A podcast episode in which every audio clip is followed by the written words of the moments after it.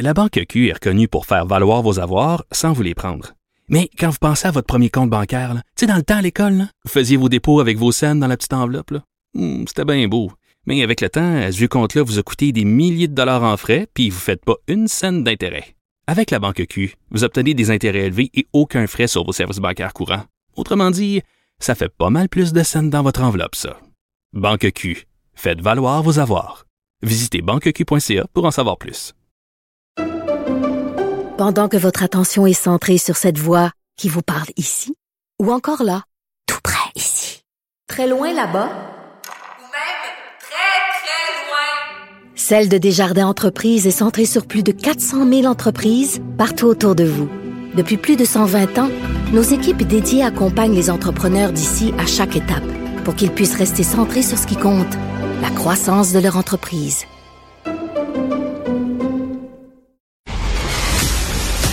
Sophie Durocher.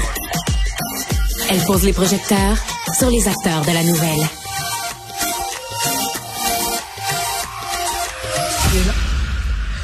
Alors, le gros sujet du jour, bien sûr, dans le monde médiatique et dans le monde culturel, c'est cette enquête explosive sur Julien Lacroix, des victimes qui, il y a deux ans, euh, se présentaient comme victimes. Aujourd'hui, ont euh, nuancé, énormément nuancé leur témoignage. J'avais envie de parler euh, de tout ça avec Marc-François Bernier, les professeurs titulaires au département de communication à l'Université d'Ottawa.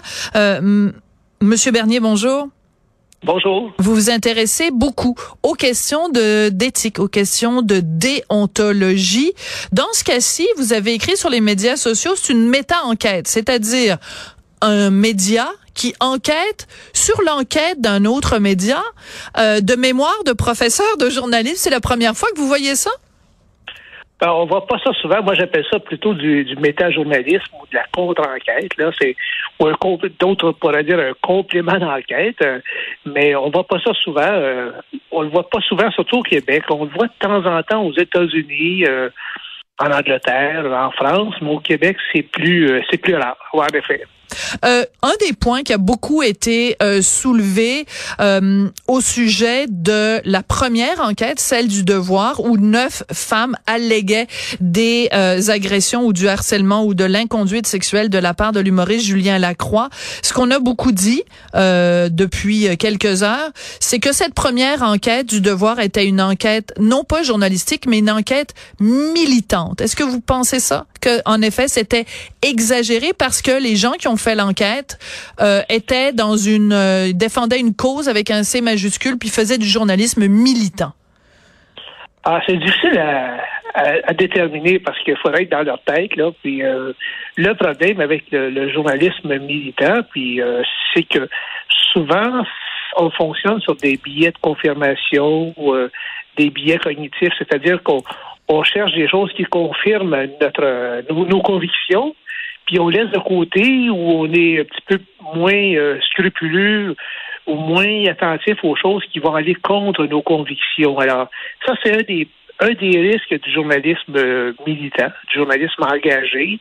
Euh, ça ne veut pas dire que ce qui est écrit est faux, mais souvent, ce n'est pas toute la vérité. Les nuances, ils passent par-dessus bord un peu. Alors, ça, c'est un des problèmes. Puis, il faut, faut que les journalistes soient conscients de ça. Puis, qu'ils combattent un peu, euh, autant que possible, leur propre billet, puis que nous, mais comme citoyens, comme lecteurs, comme téléspectateurs, mais c'est difficile pour nous de savoir ce qui a été laissé de côté, puisque par définition, ça n'a pas été publié. Ouais.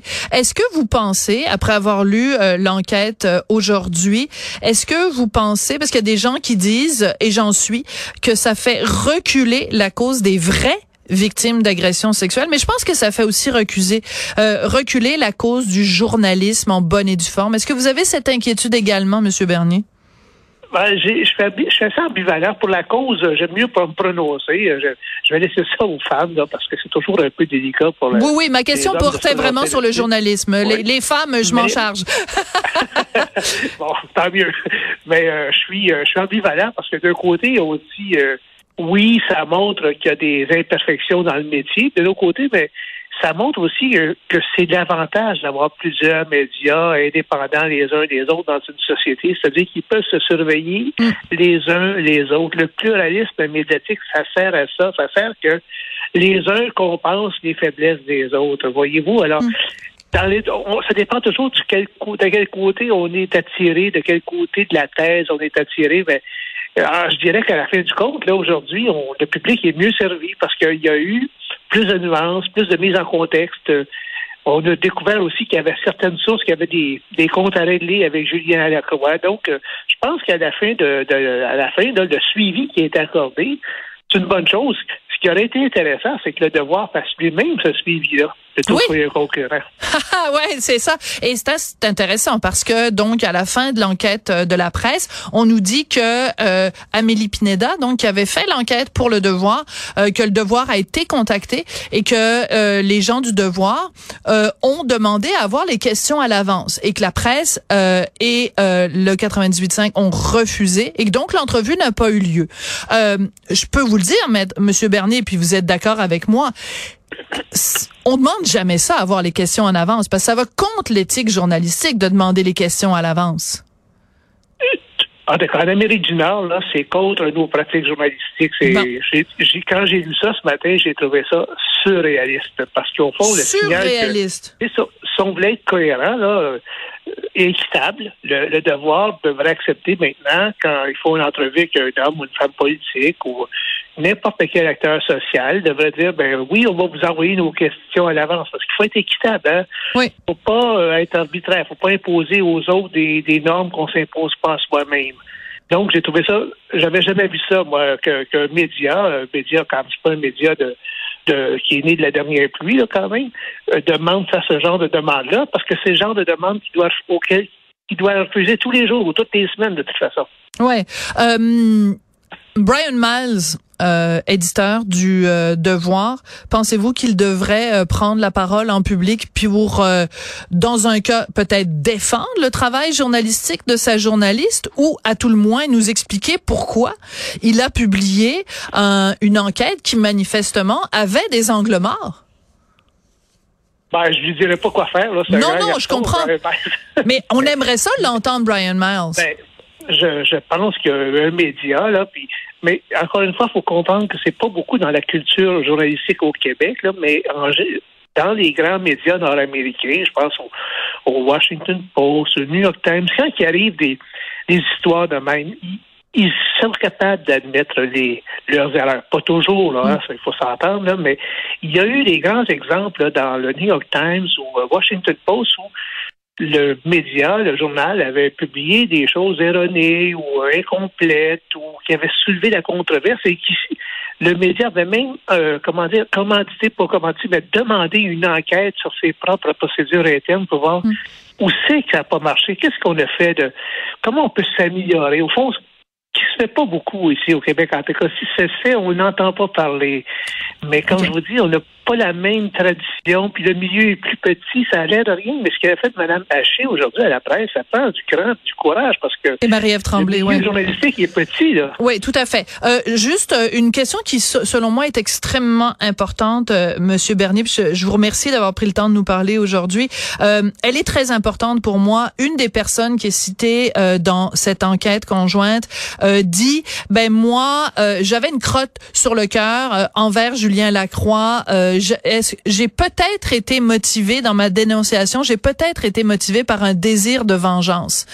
Euh, vous qui enseignez le journalisme, est-ce que vous n'enseignez pas à vos étudiants que on doit, quand quelqu'un vient nous voir et témoigne contre quelqu'un, surtout des accusations aussi graves, de se questionner sur le motif de la personne? Qu'est-ce qui la motive, cette personne-là, à porter des accusations aussi graves contre un individu? Tout fait. Ça fait partie de la réflexion professionnelle. là. Il faut se... Les journalistes qui ne posent pas de questions sur les motivations de leurs sources, surtout quand les sources viennent dans un contexte de dénonciation, pas juste euh, pas pour répondre à des questions qui les concernent elles, là, ben, mais qui répondent à des questions où elles accusent autrui, euh, ben, il faut se poser des questions quant à leur motivation, essayer d'aller voir qu'est-ce qu'il y en est. surtout quand les dénonciations sont anonymes. C'est pas le cas pour tout le monde dans l'enquête originale du devoir que je vais aller relire tout à l'heure, mais il y a quand même quelques dénonciations anonymes et en principe, l'anonymat, ça devrait être euh, encore plus, euh, comment dire, on devrait être encore plus méticuleux quand on laisse passer des affirmations ou des dénonciations anonymes. C'est une question d'équité. Alors oui, les motivations des sources, les, journalistes doivent essayer d'enquêter à ce sujet-là, mais à un moment donné, euh, pas non plus euh, soumettre nos sources à la question puis au détecteur de mensonges. Donc, il reste toujours une part d'incertitude, une sorte de relation de confiance. Puis, mais tout ça étant dit, puisqu'il y a une part d'incertitude, ça montre qu'il faut être prudent dans ce qu'on écrit également. Ça fait partie de la responsabilité journalistique aussi. Ouais, et la responsabilité journalistique, elle est énorme parce que dans ce cas-ci, c'est clair que Julien Lacroix, sa vie a été détruite. Moi, je trouve ça extrêmement euh, troublant de voir un homme qui dit, ben écoutez, moi, je pense régulièrement à m'enlever la vie et ce qui me retient à la vie, c'est mon enfant. Et euh, donc, je pense que c'est ça, des enquêtes journalistiques, ça, ça a des conséquences. C'est pas anodin. Quand t'as ta face à la une du journal, c'est extrêmement grave. Monsieur Bernier, merci beaucoup d'avoir partagé votre euh, réflexion avec nous aujourd'hui. Je rappelle que vous êtes, euh, ben, vous appelez Marc-François Bernier, vous êtes professeur titulaire au département de communication à l'Université d'Ottawa. Très intéressante conversation. Merci beaucoup. Merci, au revoir. Merci à Marianne Bessette qui a travaillé très, très, très, elle travaille tout le temps très fort. Mais aujourd'hui, je peux vous dire qu'elle a pédalé. Elle est à la recherche. Merci beaucoup à Charlie Marchand qui est à la réalisation, à la mise en onde. Et merci. Je pense que je vais aller me reposer la mâchoire parce que j'ai de la difficulté à parler rendu à la fin de l'émission. Merci beaucoup à vous d'être là et à très bientôt.